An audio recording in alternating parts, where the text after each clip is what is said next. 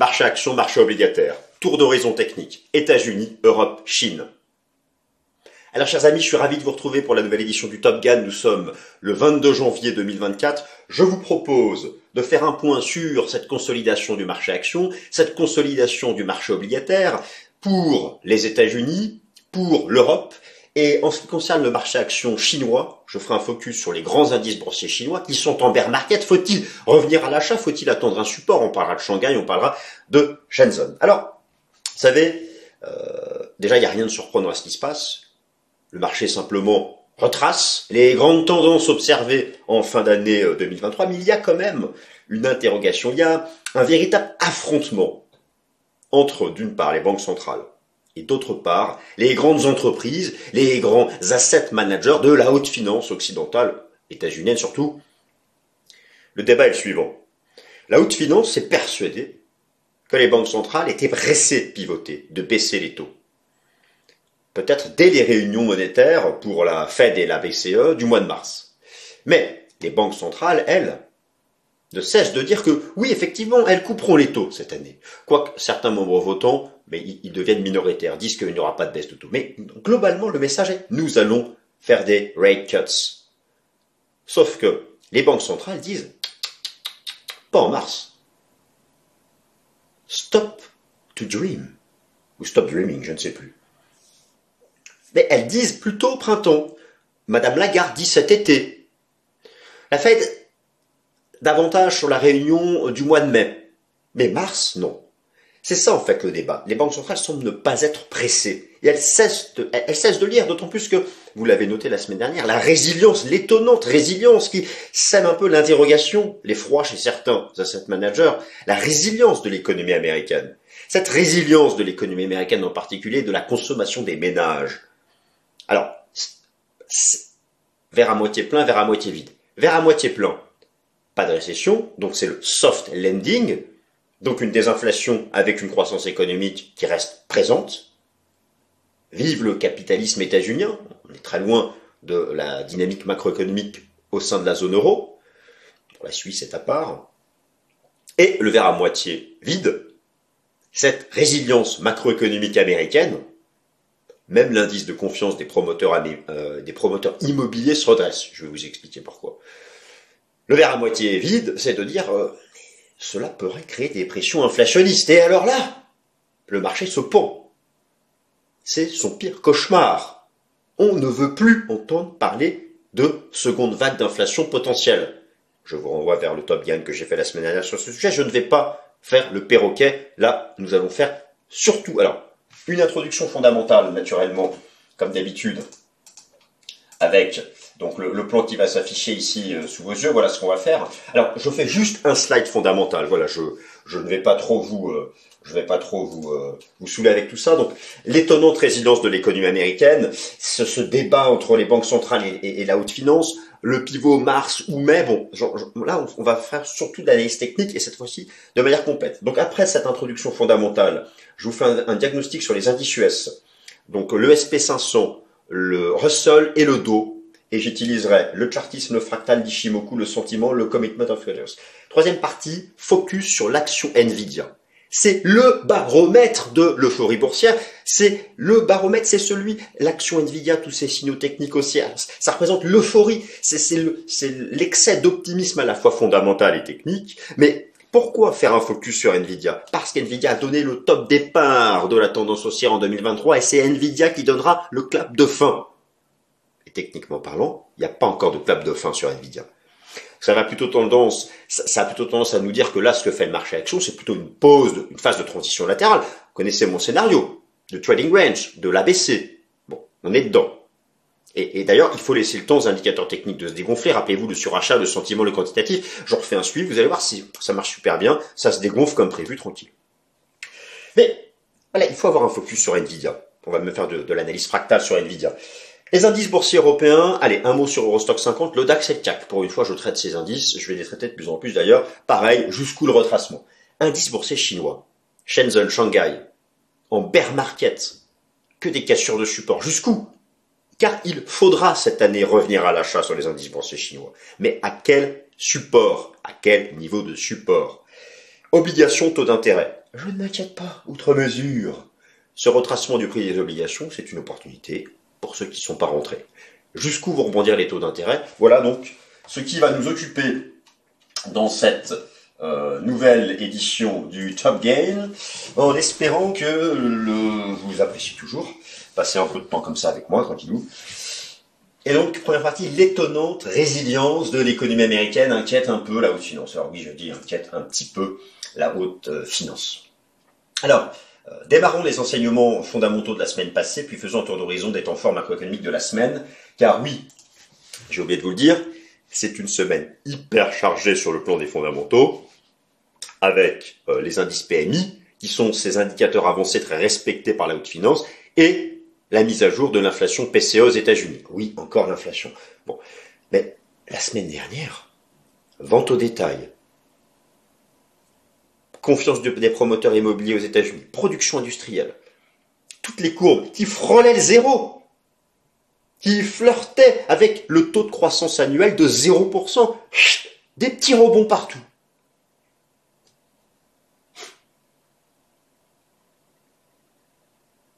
C'est ça le capitalisme américain. Il est plein de ressorts, il est plein de surprises, et donc cela inquiète un peu la haute finance. Car ça, ce n'est pas inquiétant Dès lors que ça permet d'avoir des bénéfices, ça devient inquiétant si l'inflation rebondit à cause de ça. Et en particulier, je, vous en ai parlé en détail la semaine dernière, vous pouvez reprendre la vidéo Top Gun, l'inflation des services qui est encore beaucoup trop haute.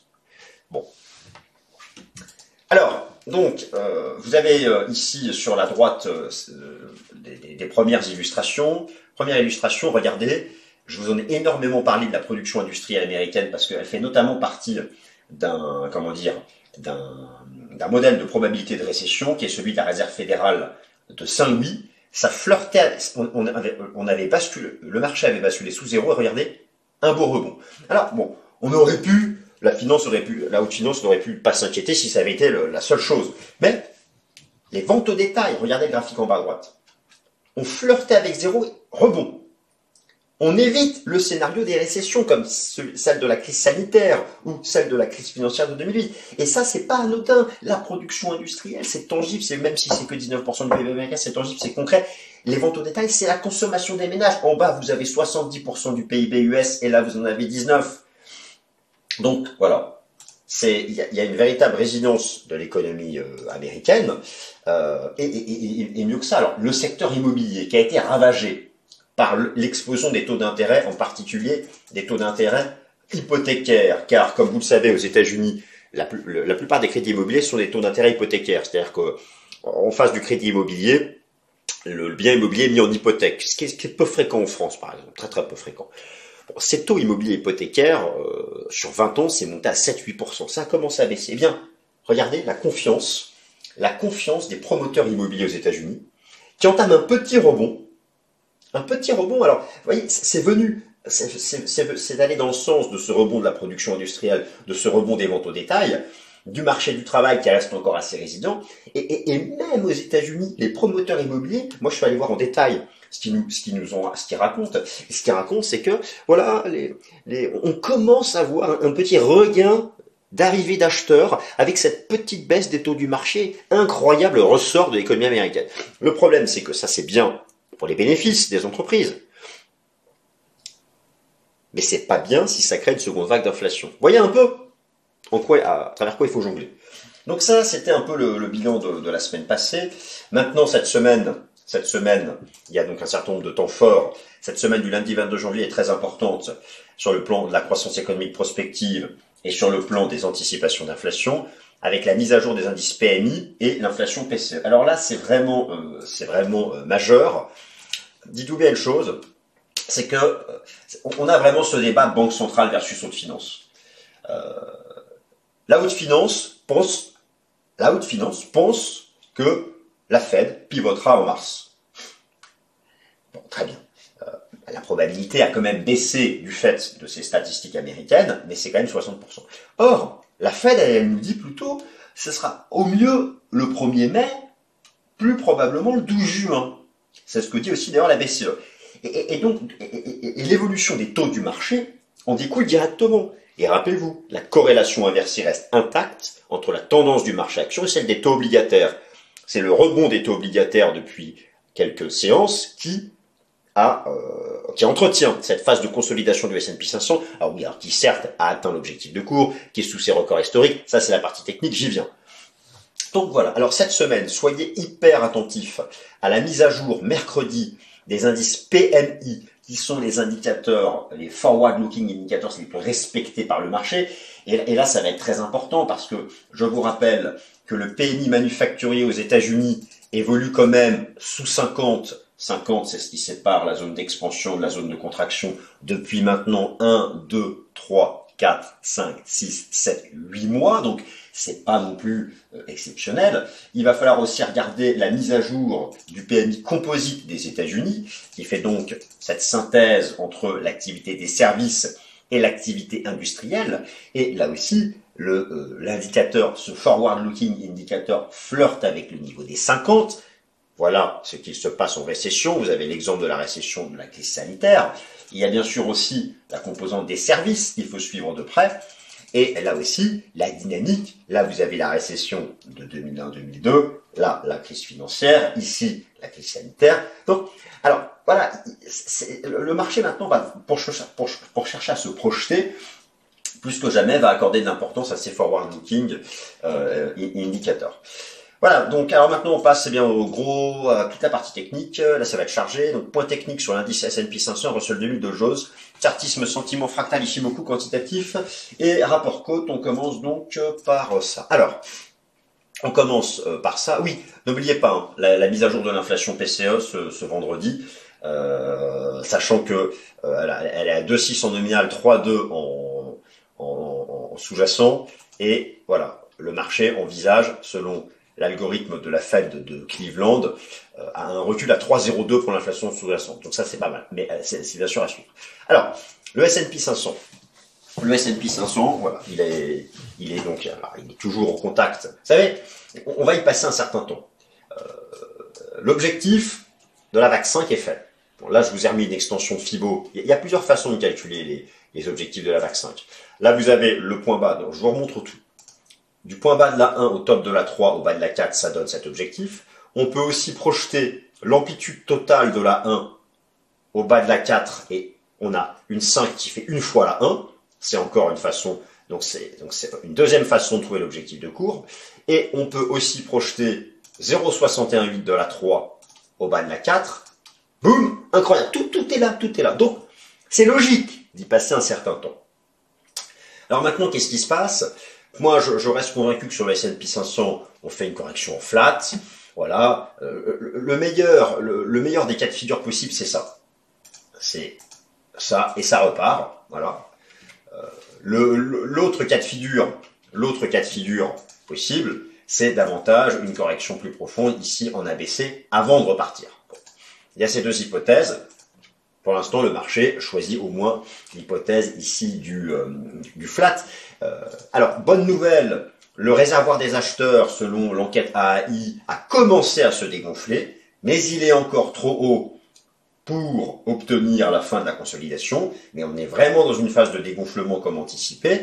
De la même façon, excellente nouvelle, le pourcentage d'actions du S&P 500 au-dessus de sa moyenne mobile à 50 jours, comme je vous en ai parlé depuis deux semaines, qui était en zone haute, comme prévu, commence à se dégonfler, mais il faut attendre un retour ici, donc là aussi, patience patience sur ce S&P, sur S&P 500. Après, je regarde les données du rapport Commitment of Traders, le positionnement institutionnel sur le contrat futur S&P 500. Il n'y a pas d'augmentation des positions short, donc ça va dans le sens d'une phase de pause qui peut durer un certain temps, peut-être tout le mois de janvier, avant de, de repartir. Maintenant, vous regardez d'autres indices. Si vous prenez l'indice Dow Jones des valeurs industrielles, là aussi, on se maintient au-dessus des anciens records historiques voilà, le, marché peut tout à fait venir travailler cette zone avant de repartir. Avant de repartir. Donc euh, là, ça, serait simplement un phénomène de, pullback ici sur le dos. Si vous prenez le, Russell 2000, les small et, mid cap américaines, bon voilà, le marché a tapé le haut du range. Là, je pense que le marché a tapé le haut du range. Il peut donc ici, on le voit mieux, il était venu en fait taper cette zone. Hein qui était la grosse zone de point bas de 2021-2022. euh, après avoir tenu support, l'idée c'est quoi? C'est qu'on a ici une phase, on a ici une phase de retracement, peut-être le 50%, avant de repartir. Donc tout ça finalement reste assez bien construit. Tout ça, mais là aussi il y a encore, il y a encore de la place. Attendez au moins que le RSI revienne sous 30. Donc euh, voilà, c'est une phase de pause sur les indices US et, il faut laisser le, il faut laisser le temps, euh, il faut laisser le temps au temps. Alors, l'action Nvidia Corporation, ultime baromètre du début et de la fin de l'euphorie boursière. Alors pourquoi? Euh, Déjà, Nvidia, vous avez ici le classement des capitalisations boursières aux États-Unis. Microsoft avec ses 2900 milliards de dollars, hein, c'est quasiment le PIB de la France. Apple, Alphabet, Amazon et Nvidia arrivent à la cinquième place avec 1400 milliards de dollars. Vous savez, Nvidia fait de nouveaux records historiques. Pour moi, c'est vraiment, c'est le baromètre ultime c'est le baromètre ultime. Regardez-moi cette tendance haussière complètement incroyable. Tant qu'elle n'est pas interrompue, le marché, il euh, n'y a, pas de risque de crack. C'est, tout, a commencé avec Nvidia et il y a notamment ici la cassure des, records historiques au printemps 2023. La cible théorique de la vague 3, elle est là. On a une 1, une 2, une grande 3, on a fait une 4 classique, on a baissé, et là on est dans la 5. La cible théorique, ça reste les 630, 650 dollars. Alors après, le marché, faire des pauses, des pullbacks, mais tant qu'on atteint un signal, c'est vraiment, euh, ça représente toute l'euphorie. Regardez maintenant, en termes de valorisation, Nvidia a un PE de 74. 74 fois les bénéfices des 12 derniers mois. On, est à la fois dans, l'excès fondamental, nous sommes, pardon, dans l'excès fondamental, nous sommes dans, l'excès euh, technique, et, c'est pourquoi pour moi c'est un superbe baromètre. Viendra un jour où il y aura une cassure de support. Viendra un jour où Nvidia cassera par exemple ce support. Ce jour-là, ce sera le signal de la fin du bull market. Regardez en termes de moyenne mobile. Il y avait eu le Golden Cross de 2019, le Death Cross de 2022, le Golden Cross de janvier 2023, moyenne mobile à 50 jours au-dessus de moyenne mobile à 200. Voilà.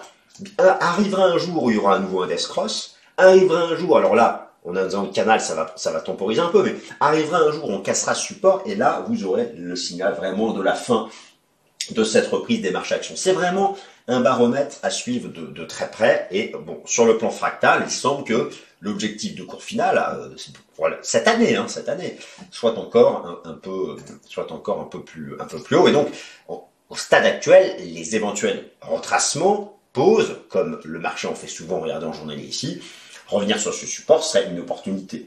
Donc ça, c'est vraiment un titre à suivre d'extrêmement près, et je voulais insister là-dessus, pour ceux qui font des techniques, un très beau euh, baromètre. Indice européen, quelle amplitude de retracement Eurostox 50, DAX et, euh, et, euh, et CAC 40 alors, écoutez, le premier réflexe à avoir lorsque vous vous intéressez aux indices boursiers européens, c'est de vous intéresser au contrat futur Eurostox 50. C'est le contrat futur indice européen le plus tradé par la finance européenne. Alors, le marché marque une pause. Pour quelle raison? Écoutez, la raison est technique, là encore. Vous prenez le contrat futur, ici Eurostox 50, et je vous montre donc le niveau. Le marché a simplement tapé son record de 2007. Regardez. Voilà. En début d'année, le marché est venu. Donc c'est pas rien. Le record de 2007 sur le contrat futur indice européen le plus tradé par les asset managers en Europe. Donc à partir de là, on entame un retracement. Tout l'enjeu maintenant, euh, alors on retrace quoi en fait? On retrace cette impulsion. Là, vous avez l'ancien record de 2021. Le marché retrace cette impulsion. Là aussi, il faut laisser le temps au temps. Il faut laisser le temps au temps. Il faut laisser aux indicateurs de momentum le temps de se dégonfler. Au moins au RSI de revenir tout en bas. Et si vous prenez donc cette impulsion ici sur l'Eurostock 50 qui est décomposé en journalier, voilà, le marché va sûrement retracer entre 38,2 et 50, attendre la MM200 avant de repartir. Donc ça, c'est le benchmark. Vous avez exactement la même situation pour le DAX, qui lui est au contact de ses records historiques et qui devrait au bas mot revenir tester son ancien record ici de novembre 2021, les, les 16 000, euh, et, par là trouver le soutien des retracements de FIBO, trouver le soutien de la MM200 avant de repartir.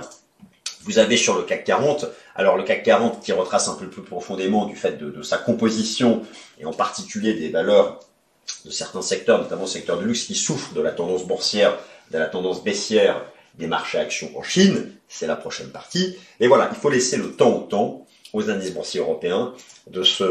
Euh, alors, le, bon, le SMI, c'est vraiment un cas à part. Vous savez, le SMI, pour ceux qui, ont, qui sont positionnés dessus, qui sont déçus, pour proposer une impulsion haussière, il faut faire sauter ce verrou. Vous voyez?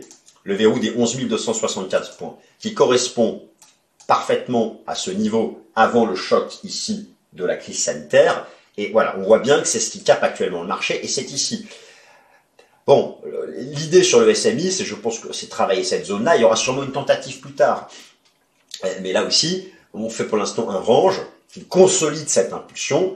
Mais voilà, il y a, un vrai verrou à faire sauter à 11 264 pour espérer tenter, euh, tenter quelque chose de plus euh, de, mieux. Alors, le marché action chinois, là c'est le bear market. Je, vous en ai parlé lorsque je vous ai fait le bilan de l'année dernière tous les indices boursiers du monde étaient en hausse, sauf les indices boursiers chinois. Ils sont en bear market, ils cassent des supports. En plus, la Banque centrale de Chine euh, semble ne plus vouloir baisser davantage ses taux, sachant qu'elle l'a quand même déjà beaucoup fait. Pourquoi? Parce que ça met sa pression, ça met sa devise sous pression. Or, ça crée des, fuites de capitaux. Et euh, la, la, Chine en a assez de voir le yuan renminbi se déprécier face au dollar américain. Donc, alors là, bien sûr que la Banque centrale injecte encore des liquidités, mais en termes de coûts de financement, elle a mis le haut là, et ça entretient la baisse des indices boursiers chinois. Il faudra, à mon humble avis, revenir cette année à l'achat sur les indices boursiers chinois, mais pas n'importe où. Alors on va regarder les, les, niveaux techniques à la bourse de Shanghai et à la bourse de Shenzhen. Donc à la bourse de Shanghai et à la bourse de, de, Shenzhen, vous avez donc deux gros indices boursiers à suivre. Commençons par Shanghai. Commençons par Shanghai. Faut-il revenir à l'achat? Alors, vous avez, alors il y, a un, certain nombre de choses. Hein. Vous avez déjà ici euh, la, vue en mensuel, la vue de long terme en mensuel. Le niveau qui serait parfait, c'est 2400 points. Tout le monde voit. C'est ce gros niveau horizontal avec euh, qui, qui, rejoint des grandes lignes de tendance de long terme. Ça, ce serait le niveau parfait. On est quand même à 2008. Donc, est-ce un peu pour rentrer Est-ce un peu pour rentrer En données hebdomadaires, vous voyez donc, alors vous retrouvez ici les, 2004 de l'indice de Shanghai, le SSE Composite. Là, vous avez un niveau que le marché est en train de travailler. Alors, on voit qu'il y a des, tentatives de rebond d'acheter ce niveau. Moi, je ne serais pas surpris que, le marché. En fait, il y a deux hypothèses. Soit la haute finance décide et parvient à défendre ce niveau, valide des divergences haussières. Il faut des dives. Ici, on avait une belle dive en hebdo. Peut-être qu'on va arriver à faire une div. Là, c'est pas encore le cas en hebdo. Ça commence à être le cas un peu en daily, mais le daily, c'est le court terme. Donc, moi, je pense que, voilà, soit le marché arrive à s'accrocher à cette zone, la réintègre, et c'est bon, le point bas est fait, et on n'ira pas chercher ça, sachant que ça, ce serait vraiment le point d'entrée optimal, mais il est quand même bas, soit ça casse sérieusement et le potentiel de baisse, c'est jusque là. Et ce qui est intéressant, c'est qu'on a exactement la même analyse sur la bourse de Shenzhen, où le, regardez en mensuel, le support technique évident est ici, à la bourse de Shenzhen. Le support technique évident est ici, à 7300 points, ça fait bas, ça fait bas. Il n'y a pas de divergence encore en hebdo, on commence à avoir des divergences en daily, donc ça nous dit que le marché devrait quand même tenter de s'accrocher un peu ici, mais voilà, on, le voit bien aussi en hebdo, la zone parfaite. Tout le monde aimerait. Là, franchement, si on se présente, si l'indice de Shenzhen se présente sur ce support, ce serait une superbe opportunité. Une superbe opportunité. Mais on n'y est pas encore. Nous n'y sommes pas encore. Donc, euh, il y a, il y, a, un problème, si vous voulez, il y a un problème global de toute façon de déflation en Chine. Il y a un problème global de déflation et, la Banque centrale et le gouvernement chinois, malgré les injections, n'arrivent pas encore à s'en sortir parce qu'il y, a du deleveraging à faire, notamment le secteur immobilier qui est surendetté. Euh, il y a une augmentation du chômage. Euh, le, consommateur chinois n'est pas encore revenu dans sa forme d'avant la crise sanitaire. Et, d'ailleurs, le, niveau des importations chinoises, qui sont quand même un moteur de l'économie mondiale important, le niveau des importations chinoises en 2023 est en, est en repli par rapport à 2021 et, 2022. Euh, Donc il y a un vrai sujet ici euh, sur ce marché action, euh, sur ce marché action chinois. Moi, j'aurais tendance à rester prudent, car les gros niveaux techniques sont plus bas. Même si à court terme, en journalier, semble se profiler des divergences journalières, pour anticiper la fin d'un bear market, il faut un signal au minimum sur l'horizon temps hebdomadaire. Et donc, Voilà, c'est, je, vais vraiment mettre ça sous haute surveillance et je vous ferai le point chaque semaine, chaque semaine dans, le Top Gun sur ces marchés, sur ces marchés actions chinois. Alors, obligation et taux d'intérêt, le temps de l'interrogation sur le timing du pivot. Je vous ai beaucoup parlé la semaine l'année dernière euh, de cette opportunité sur le marché obligataire. Il y a eu un beau rebond. Maintenant, ça retrace. Pas de panique. C'est un retracement et c'est très bien.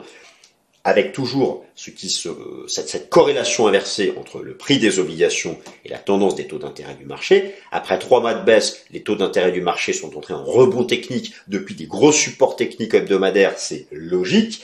Avec bien sûr ce narratif d'une incertitude sur le timing du pivot. Moi, comme je vous l'ai dit, je ne crois pas à un pivot au mois de mars, mais davantage au printemps, ce qui va donc causer un rebond des taux obligataires, un retracement du prix des obligations, probablement retracer 50% de toute la hausse depuis octobre dernier, et, et, et, là, je pense qu'on trouvera un support. Alors, on va regarder quelques exemples d'obligations, que les choses soient bien concrètes pour vous. Alors, alors euh, commençons par les, taux d'intérêt. Je, je l'ai aussi oublié de vous dire, il y, a, un beau support sur le VIX. Donc ça aussi, ça fait partie des éléments qui vont dans le sens d'un, d'un, de cette pause du marché action. Voilà, vous prenez le, l'analyse technique du rendement obligataire à 10 ans américain. Le vrai retournement baissier, c'est lorsqu'on passera sous le nuage Ishimoku, comme on avait fait ici en 2018.